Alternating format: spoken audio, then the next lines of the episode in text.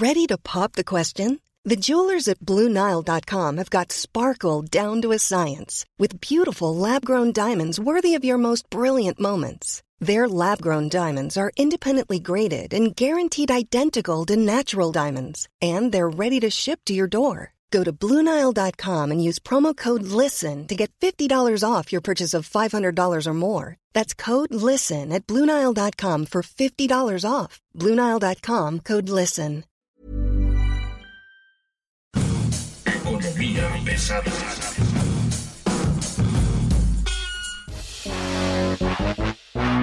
¿Cómo están ustedes? Bienvenidos. Esto es Economía Pesada de nueva cuenta. Nosotros desde aquí, desde este pequeño espacio, desde esta humilde sillita, estamos recordándole los temas en los que usted tiene que estar atento.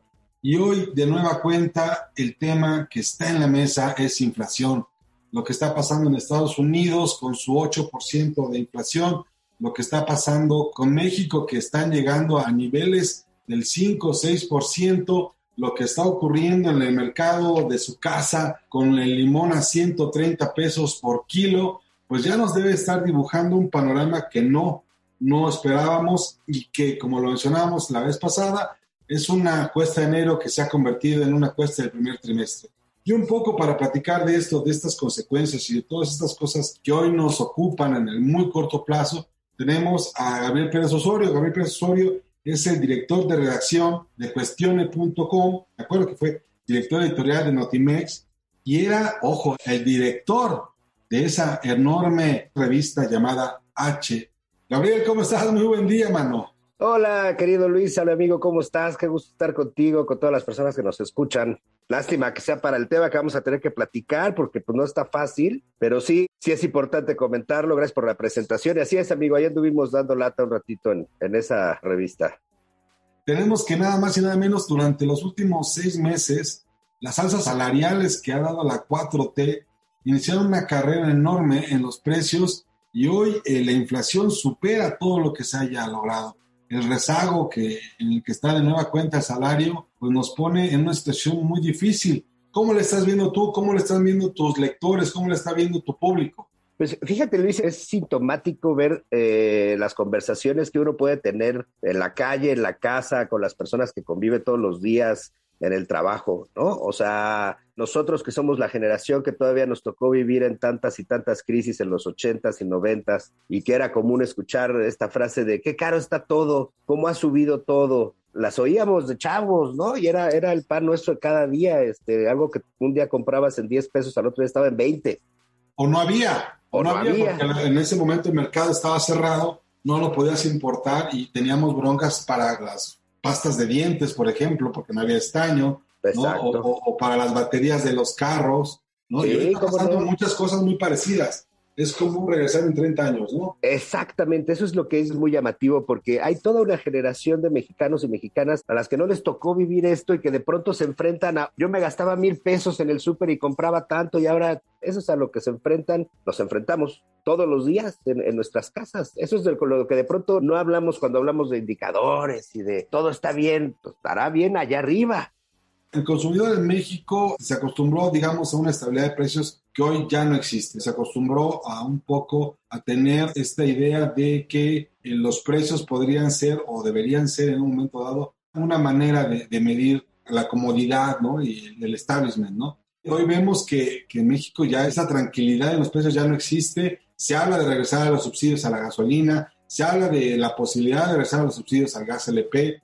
En Estados Unidos, la Fed inicia un ciclo de alza de tasas, ¿no? Para contener la inflación, ¿no? Ayer vimos un incremento ridículo del 0.25%, cuando esperan un incremento de 8% en la inflación. Es eh, literalmente como querer parar un tren con un Volkswagen, ¿no? Es impresionantemente difícil pensar que eso puede dar al lado y la inflación sigue pegándole no solo a México. Ahora, el pretexto en México, que comienzas a ver cada vez más de la 4T, es, que es un fenómeno global. Mundial. Es que le está pasando a todo el mundo. Es que no solamente somos nosotros. Y tienen razón. Nada más lo que se les pinche olvida decir es que en México la inflación empezó antes que en otras partes del mundo. Que la inversión desde 2018 empezó, desde 2015 empezó a bajar, Luis, la inversión extranjera. Que las gasolinas vienen en un ciclo de, de, crecimiento de los precios, se van comiendo al JEPS de los subsidios, ¿desde hace cuánto te gusta? Ya tenemos por lo menos un año. Este año ha sido fatal, pero ¿cuánto tiempo llevan este, tratando de contener una escalada de precios brutal? Llegó un momento en que estaba más caro el litro de gasolina que el barril de petróleo. Oh, y llegó un momento en que era más caro también, y no hace mucho. Exactamente. Tenemos el índice gancito. Por 10 gancitos tú comprabas un barril de petróleo. Hoy no hay gancito que te alcance. Y la gasolina seguía costando lo mismo acá. El tema es ese. ¿Para dónde vamos? Desde tu punto de vista, en Estados Unidos la Fed incrementó la tasa en 0.25 puntos porcentuales, ¿no? En un cuarto de tasa. En México habíamos estado hablando de bajar, bajar, bajar, bajar, y ahora vemos que va para arriba de nuevo. ¿Cómo vamos a pasar de un punto a otro? O sea, vamos, el Banco de México ha actuado de manera responsable, digamos, hasta ahora. Yo tengo la impresión de que en Estados Unidos nos están dando gato por liebre y aquí no sé si nuestros avesados economistas de Hacienda de Morena vayan a poder implementar algo. El gran problema, o sea, yo pienso que el Banco de México no va a arriesgarse y no los veo tomando decisiones arriesgadas ni alejadas o distintas a las que se están tomando en la Fed allá en Estados Unidos. Yo creo que lo que vamos a ver pronto es un incremento también en las tasas por acá, también moderado, también probablemente poco útil. El problema que vamos a tener en México y que no tienen en otros países del mundo Tú y yo sabemos que en la Secretaría de Hacienda hay funcionarios de todo tipo, pero hay funcionarios de altísimo nivel que saben su trabajo, que saben cómo tienen que hacer las cosas, ¿no? El problema es que tienen, forman parte de un gobierno, pues poco ortodoxo, vamos a decirlo de esta manera, ¿no? De pronto un poco ocurrente. Y entonces el secretario de Hacienda y todos sus técnicos o funcionarios se van a enfrentar a tomas de decisiones que no les ayudan, que no le ayudan a la política económica del país, que no le ayudan a la economía, que no le ayudan a, atraer o a mantener la inversión, que no le ayudan a contener los precios, por lo tanto, el alza de precios, ¿no? Tenemos un problema gigantesco de inseguridad a nivel nacional y es afectar las cadenas de suministro en este país. O sea, el, el precio del limón no tiene explicación o sea, no se puede explicar solamente porque, ah, pues es que hubo sequía el año pasado. Pues sí, sí hubo sequía y entonces hubo sequía para la calabaza y hubo sequía para la zanahoria y hubo sequía para, pues, para todo lo que se produce en este país, para la naranja. ¿Por qué la naranja no está en los precios exorbitantes en los que está el limón? Déjame pensar que puede ser por el crimen organizado. Puede ser, amigo. El crimen organizado el que te está impidiendo tener precios bajos. ¿Eso estás queriendo decir?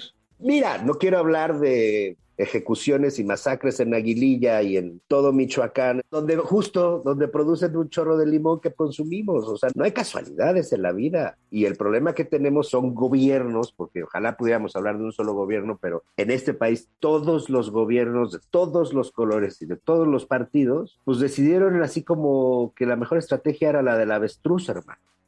Hay un tema aquí que creo que sería importante tomar en cuenta y que tú trajiste un poco a la mesa. Sin duda alguna, eh, México va a tener que seguir un poco la ruta que está siguiendo la Fed en Estados Unidos, nada más que hay un tema aquí. La Fed tiene un mandato, un doble mandato. Por un lado la inflación y por otro lado el empleo. Tiene que ayudar a generar empleo.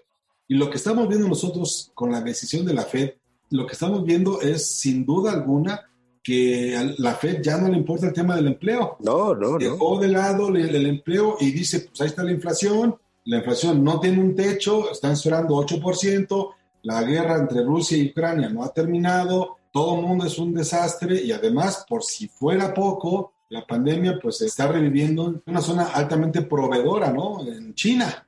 Hace dos años alguien comió murciélago y miren, ¿en qué paramos, no? Ahora ya ellos se dieron cuenta y, literalmente encerraron a 25 millones de personas, ¿no? Encerraron a 25 millones de personas. Toda Asia se está un poquito yendo al carajo otra vez en el tema del COVID.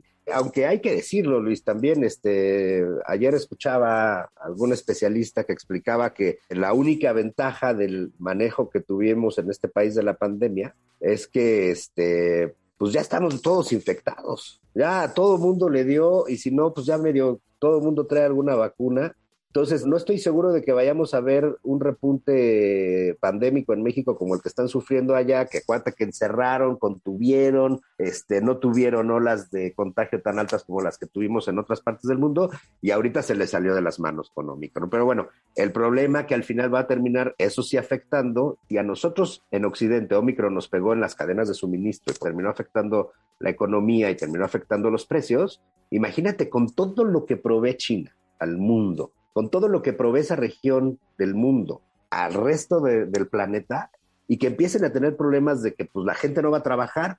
Imagínate las megafábricas estas de iPhones que hay en China paradas. Si ya los iPhones ahorita cuestan un ojo de la cara, pues vas a tener que vender un riñón para comprarte el, el 14. El Banco de México está rebasado. Las perspectivas que tenía el Banco de México en su momento, pues ya en este momento, pues ya están muy lejos. Y se supone que para el jueves 24 de marzo, Banco México tendría que estar revisando su, su alza en las tasas. En el mejor de los casos es que podría subir medio punto, ¿no? Punto 50. Punto 5%. La realidad es que tendría que subir por lo menos punto 75 para que sirviera de algo. Un cuarto de tasa no va a ser gran cosa. La inflación local es demasiado rápida, demasiado veloz. Vienen alzas de interés muy fuertes y muy rápidas o deberían venir alzas muy fuertes. Punto 50, punto 75 y otro tanto igual en la que sí. O sea, yo no veo que vaya a haber forma de que el Banco de México se quite esto de encima. Ahora, la gobernadora del Banco de México, pues es 4T. ¿Qué tan confiable puede ser la gobernadora del Banco de México 4T? Antes tenías esa confianza que era un órgano muy, muy técnico. Hoy tienes, tienes tres teístas en el Banco de México en la Junta de Gobierno. Hay que creerles, van a hacer su chamba, van a eh, cumplir con su mandato de inflación y empleo. Mira, yo creo que sí. Este, si tú has escuchado a algunos de los subgobernadores del Banco de México hablar, acuérdate que todos estos cuates tienen abajo una burocracia. Estos cuates proveen la información con la que la gobernadora y los subgobernadores toman las decisiones. Entonces, es difícil que puedan tomar decisiones distintas o alejadas de los diagnósticos que les van a presentar. Es decir, afortunadamente tenemos un Palacio Nacional que, pues digamos, no, no a las matemáticas. Y digo afortunadamente porque en realidad yo creo que tampoco le entienden mucho al tema del porcentaje de aumento a las tasas de interés. Le entiende el secretario de Hacienda, sin dudas, y para no creo que haya nadie más en la 4T que le entienda. Entonces, eso es bueno. Al final, en este momento, eso es bueno, Luis, porque yo no veo que vaya a haber una presión política intensa desde Palacio o desde algún otro sector de la 4T hacia el Banco de México para que no actúe con la ortodoxia que se necesita que actúe. Eso estaba pensando por primera vez en mucho tiempo este, necesitamos un poco de ortodoxia. La heterodoxia que nos habíamos permitido como país tener entre el 2000 y hoy, en este momento creo que es una mala receta, ¿no? Estas mezclas político-económicas, financieras, bursátiles, eh, Banco de México, Hacienda y demás, esta, esta mezcolanza que se tenía, creo que en este momento es eso de decir, a ver, esa es tu cancha, esta es la mía y con permiso, ¿no? Tú y yo sabemos que si hay algo que le importa a este gobierno es el tema electoral. Por alguna razón están obsesionados con ampliar su base electoral y ampliar la presencia de Morena en el resto del país. Si algo saben es de cómo obtener votos.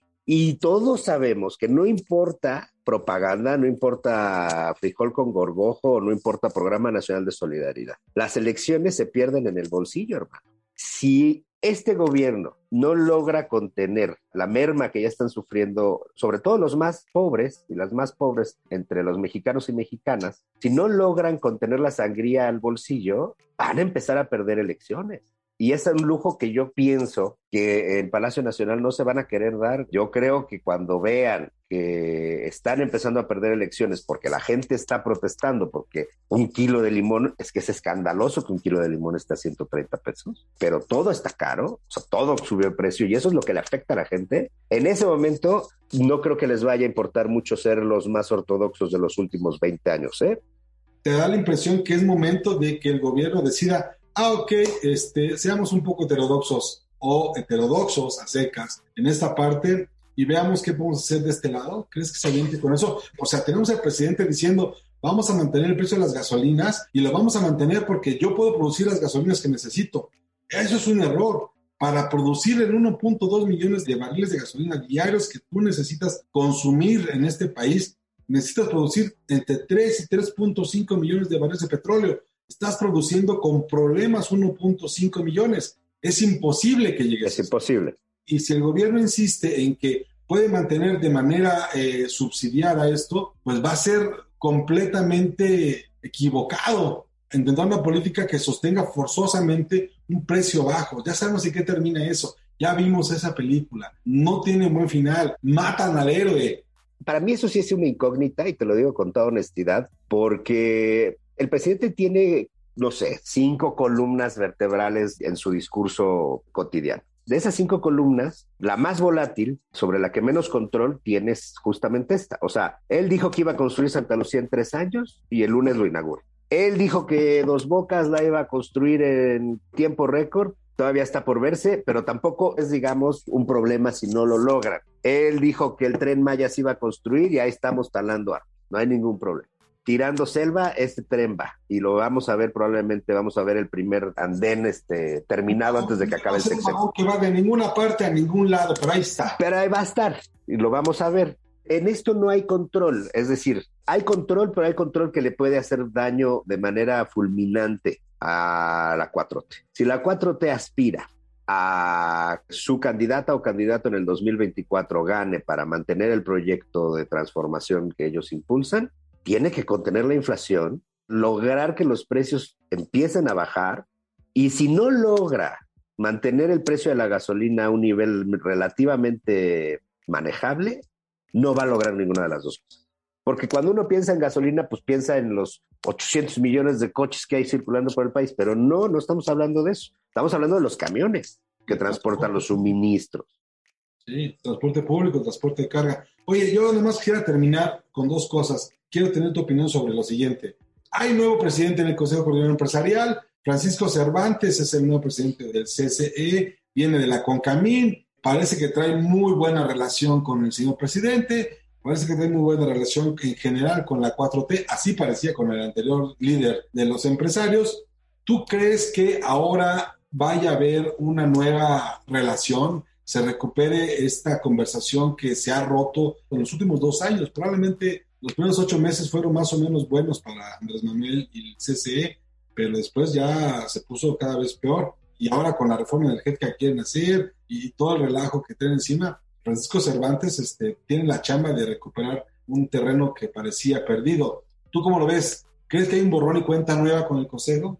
No, no creo que vaya a haber un borrón y cuenta nueva, pero no creo que vaya a haber un rompimiento. Es decir, yo creo que va a mejorar un poco, porque hay que recordar que ahorita la interlocución principal del gobierno con los empresarios no pasa por Palacio Nacional. Y Bucareli ha demostrado, el secretario de Gobernación, Adán Augusto López, ha demostrado que tiene habilidades, digamos, para mantener los diálogos abiertos y para cumplir los compromisos que hace, ¿no? Entonces, eh, lo que sabemos tú y yo... Y la cercanía con el presidente, ¿no? el secretario de Gobernación no, promete nada que no haya previamente acordado con el presidente, pero eso quiere decir que tiene la capacidad también de que el presidente lo escuche. Entonces, este, yo creo que vamos a ver tiempos mejores en ese sentido. Creo que tampoco nunca han sido tan peores en este gobierno. Ha, habido un poco de tensión, sin duda. Ha habido más tensión que en muchos gobiernos anteriores. Pero también es cierto que el presidente guarda una muy fluida relación con muchos líderes y con muchos empresarios de los más ricos de este país. Y todos están recibiendo, eh, digamos, los contratos que pueden recibir de un gobierno. Entonces, no creo que vaya a haber mayor problema. Amigo a ver, tú has hablado mucho con el sector político durante probablemente los últimos 20 años. ¿Crees que la reforma energética vaya a pasar? Yo creo que va a pasar. Yo creo que va a pasar. Quizás logren hacer un par de modificaciones algunos aguerridos legisladores. Quizás el senador Monreal, nada más por molestar, acepte también hacer recambios en esa Cámara pero no creo que vayan a ser demasiado profundos. Eh, no veo a los partidos de oposición, a los políticos de oposición, ni con la fuerza ni con la cantidad necesaria para pararla. ¿eh? ¿Tú crees que sí podría entonces ocurrir que la contrarreforma energética pase? Yo creo que sí, también creo que va a ser una contrarreforma muy corta, con una duración muy corta. Va a chocar contra muchas cosas con el TEMEC, por ejemplo, En tres años vamos a tener otra legislatura, Luis, y otro Senado. Vamos a tener una nueva composición política y un nuevo líder este, en el Ejecutivo sí te puedo decir que muy seguramente para el 2025 vamos a estar hablando tú y yo otra vez de, ah, ya ves, ya ahí viene la contrarreforma, contrarreforma energética. ¿Tú sí ves entonces que la 4T va a apostar una ortodoxia para el corto plazo? No puedo decirte que lo vaya a apostar, lo que te puedo decir es que cuando empiecen a sentir presión electoral, quizás no les quede de otra. Y si quieren ganar el 2024, pues tienen que ganar primero el bolsillo de los mexicanos hoy en día le puedes cargar a la 4T la pérdida del poder adquisitivo? Yo no se la cargaría exclusivamente a la 4T, pero no sé si el resto de la población piensa igual que yo. El dinero barato ya se acabó, eso nos debe quedar claro a todo el mundo. Es momento de la ortodoxia y el problema es que las tasas de interés te van a agarrar si tienes un crédito a tasa variable con los dedos en la puerta. Es correcto, amigo. Gabriel, muchas gracias. Te agradezco mucho que nos hayas podido conversar esta tarde con nosotros. Tus redes sociales, por favor. Eh, me pueden encontrar como arroba Gabo Pérez el Twitter, que es en donde más suelo interactuar. Y también lo pueden encontrar en cuestiones.com. Ah, es correcto, no se pierdan por favor ahí nuestros reportajes. Pues muchas gracias, le agradezco. Esto fue Economía Pesada, como siempre, es un gusto que esté con nosotros y aquí estaremos explicando justamente por qué la 4T es la 4T. Muchas gracias y hasta luego.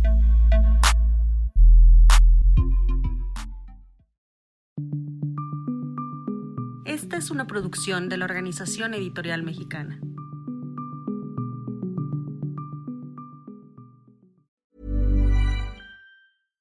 Even when we're on a budget, we still deserve nice things.